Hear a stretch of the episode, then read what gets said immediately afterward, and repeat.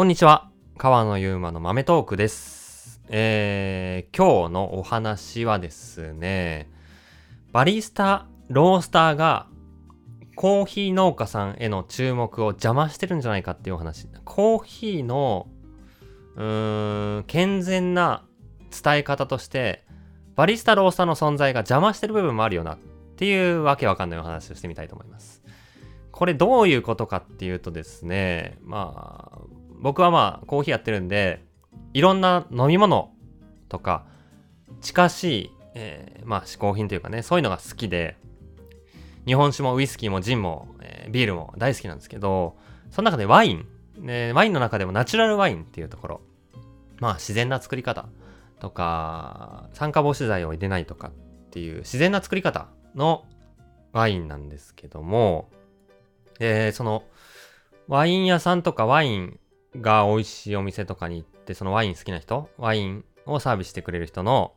お話を聞くと、もうめちゃくちゃ、そのどんな畑でとか、どんな土壌でとか、この生産者は、えー何代目で、えー両親の時にこんなワインを作ってて、その思想を受け継いでこんな感じで作ってて、とか、品種はこうで、とか、めちゃくちゃ産地の話をするんですよ。めちゃくちゃ。てかもうその話の熱量がすごいなと思って。コーヒーももちろんするんですけど、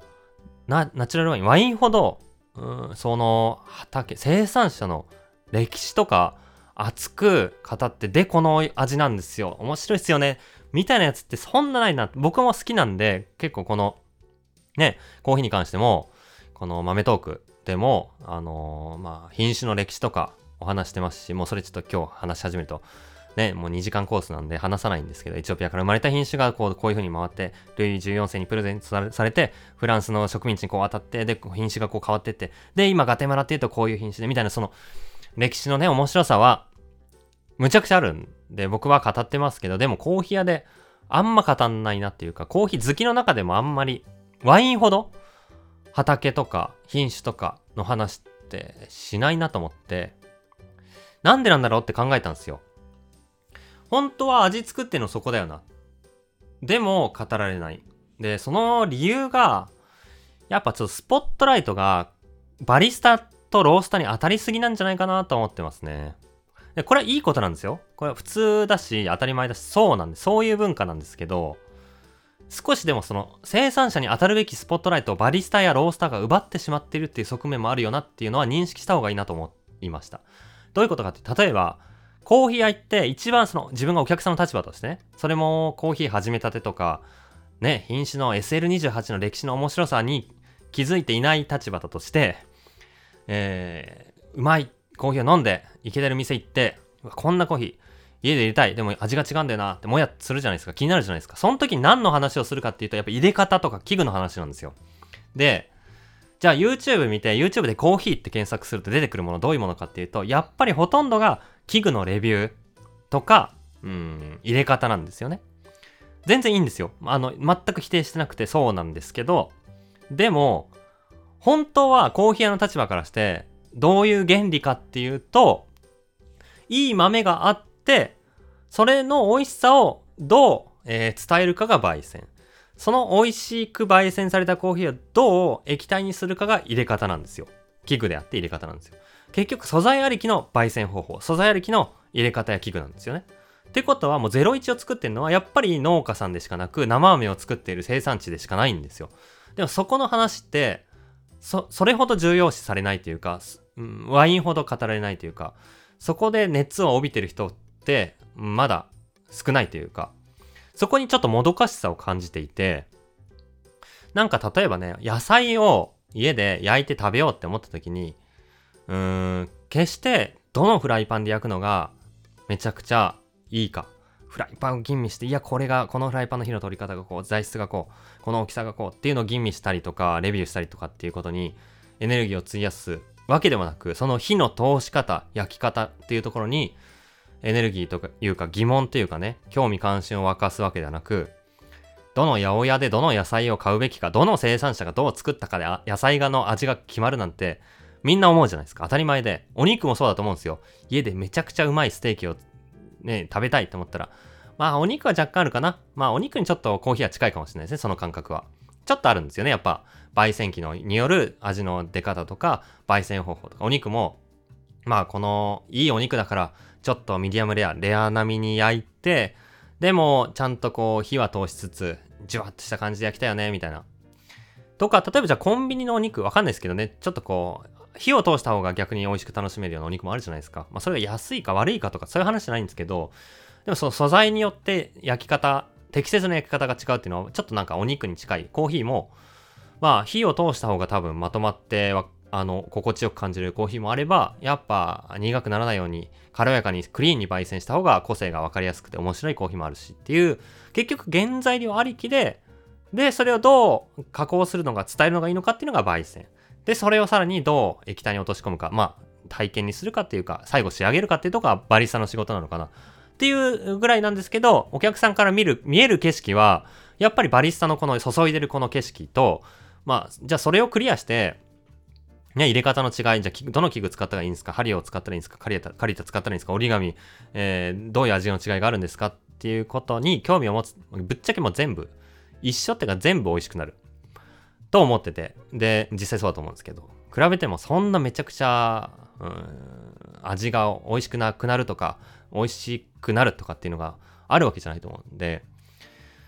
それよりかは使いたくなるかっていうのが大事だと思いますし、で、器具乗り越えてじゃあ入れ方？入れ方とこで、まあ時間計ったり、レシピはありますし、味の調整は確実にあるんで、イガイガしたらちょっと引き目粗くするとか、成分が出てない、甘さが足んなければ引き目細かくするとか、注ぐ時間とか。で、味が変わるのは確かなんですけど、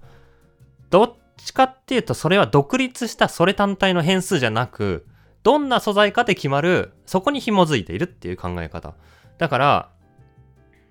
味を作ってる源泉ではないんですよね。そういう風に伝えたくて。でも、ここでバリスタが味を作ってるんで。それはすごいんです。じゃあそれを乗り越えて、その裏側、じゃあ、えー、どう焙煎してるのかすごい、ロースターすごいってなって、焙煎の技術、焙煎機すごい、だよなってなるのも違くて。そうじゃなくて、その焙煎すらも、どんな生、素材なのか、どんな生豆なのか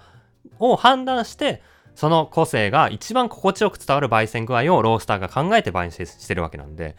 黄金の焼き方があるわけじゃなく、この焙煎機で焼いたら全部うまくなるっていうのがあるわけじゃなく、結局素材に対してどうアプローチするかでしかないんですよ。本当にコーヒーはそれでしかないんですよ。だから、そこで味が整えられているのは確かなんで、うん、ある程度スポットライト当たる構造になって当然なんで、否定する余地はないんですけど、やっぱね、その、奪いすぎたくないっすよね。スポットライト。結局これを僕らがこう焼けているのはこの豆を作ってる農家さんがいるからなんです。この入れ方で美味しくなってるのは、こういうクリーンカップなコーヒーを作ってる生産者がいるからなんです。ここの畑ではこういう土壌でこういう品種で標高高いですよ。標高高いからこんな風にチェリーがゆっくり育っていって密度高くなってフレーバーが凝縮されて華やかさが出てきて品種はこの原種って言われてるやつですごい華やかで軽やかな品種でだからこういう風にあの焙煎してクリーンで華やかさがこういう風に生きてきて、だから高温で入れるんです。華やかなフレーバー出したいから温度高めでいいんです。とか、えー、浅めでいいんですっていう、そこにやっと繋がってくるんですよ。だそこの、なんだろうな、論理の、えー、根本ではない。なんでだろう？なんでこんな美味しいんだろう？どういう風にこの美味しさが作られてるんだろうっていうこの興味関心の一番の根本のところは、絶対にコーヒー屋にで起きてることではなく、そのコーヒー屋で起きてることの源泉すらも農家、畑で起きている、もしくは生成所で起きてることなんで、そっちにスポットライトを当てるためのバリスタ、橋渡しをするためのバリスタなんだよ、ロースターなんだよっていうことは、えー、本当に、みんな意識したいなと思いました。思ってますね。で、まあそういうのをナチュラルワインのお店行って、そのワインを出してくれる人が、すごいこう熱くの生産者の暮らしとか思想とか家族構成とかまで熱く語ってるのに感銘を受けてというかコーヒーはこうはならないよなワインはなんでこうなるんだろうって考えた時に味作りにワインをサーブする人は関与してないからっていうところに気づいて、コーヒーは変にロースターとかバリスタが味作りに関与しちゃってるもんだから、そこを語ってしまう。そこで奪ってしまうっていうことが起きているなと思って、ワインは逆に注目が農家さんに行く形になっていて、羨ましいなというか健全な構造だなと思ったりして、コーヒーももっとそんな伝え方を増やしたいなっていうふうにえー、思う、思いますね。だからまあ、そういう意味で、まあ、すごい極端な言葉ですけど、バリスタ、バリスタとかロースターが、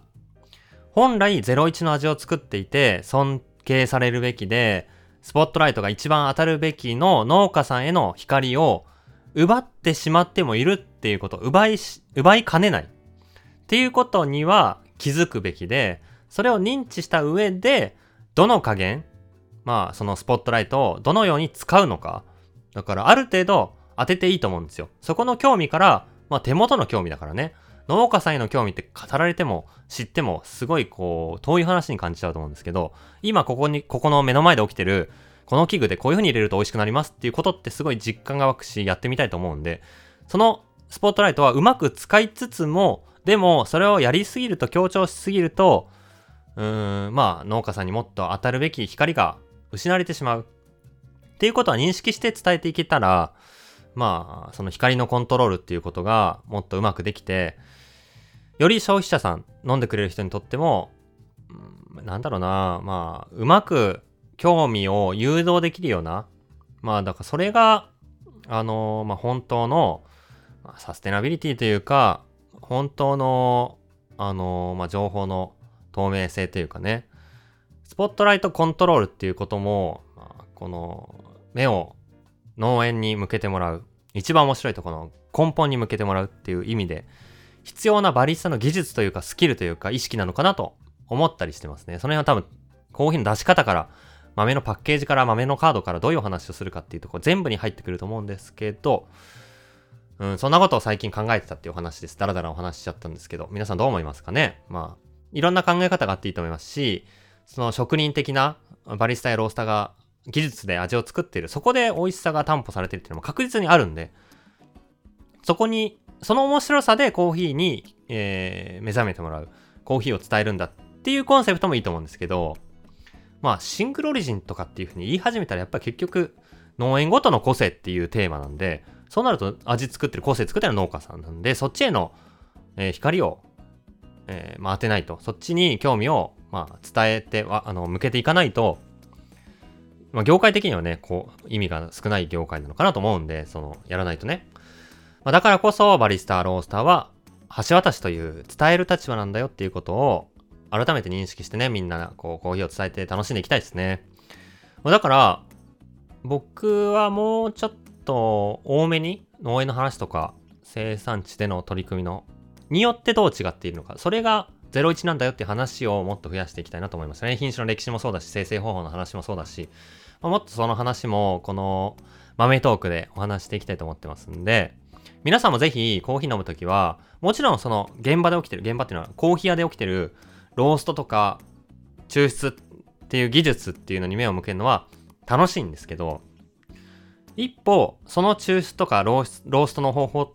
は原材料に紐づいてできてるんだなっていうところで、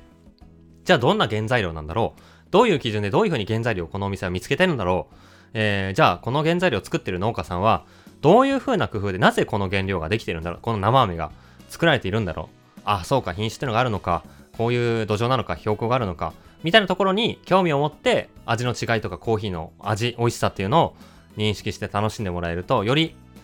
まあ本質的なのかなと思いますのでぜひパッケージの裏とか豆カードを見て品種生成方法環境というところに興味を持ってコーヒーを楽しんで見てください。そんなお話でした。